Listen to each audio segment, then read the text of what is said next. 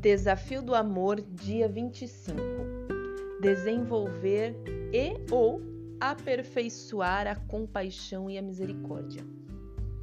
Mateus 5:7 diz: Bem-aventurados os misericordiosos, pois obterão misericórdia.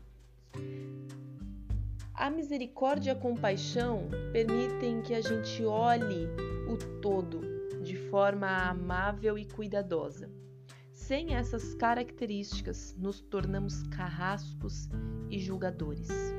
É a misericórdia que nos ajuda a perdoar todas as situações que acontecem na nossa vida. A misericórdia de Deus é um dos atributos da personalidade dele. As suas ações são misericordiosas e elas são renovadas todas as manhãs, como a gente vê lá em Lamentações 3.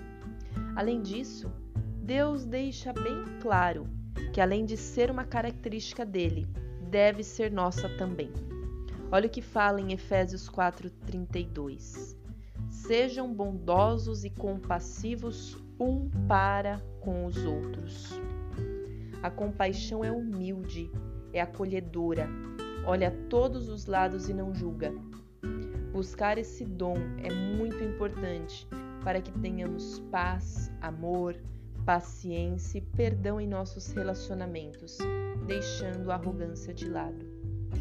Desejo que no dia de hoje o Senhor te ajude a se tornar uma pessoa sempre misericordiosa, compassiva, acolhedora e cheia de compaixão pelo próximo.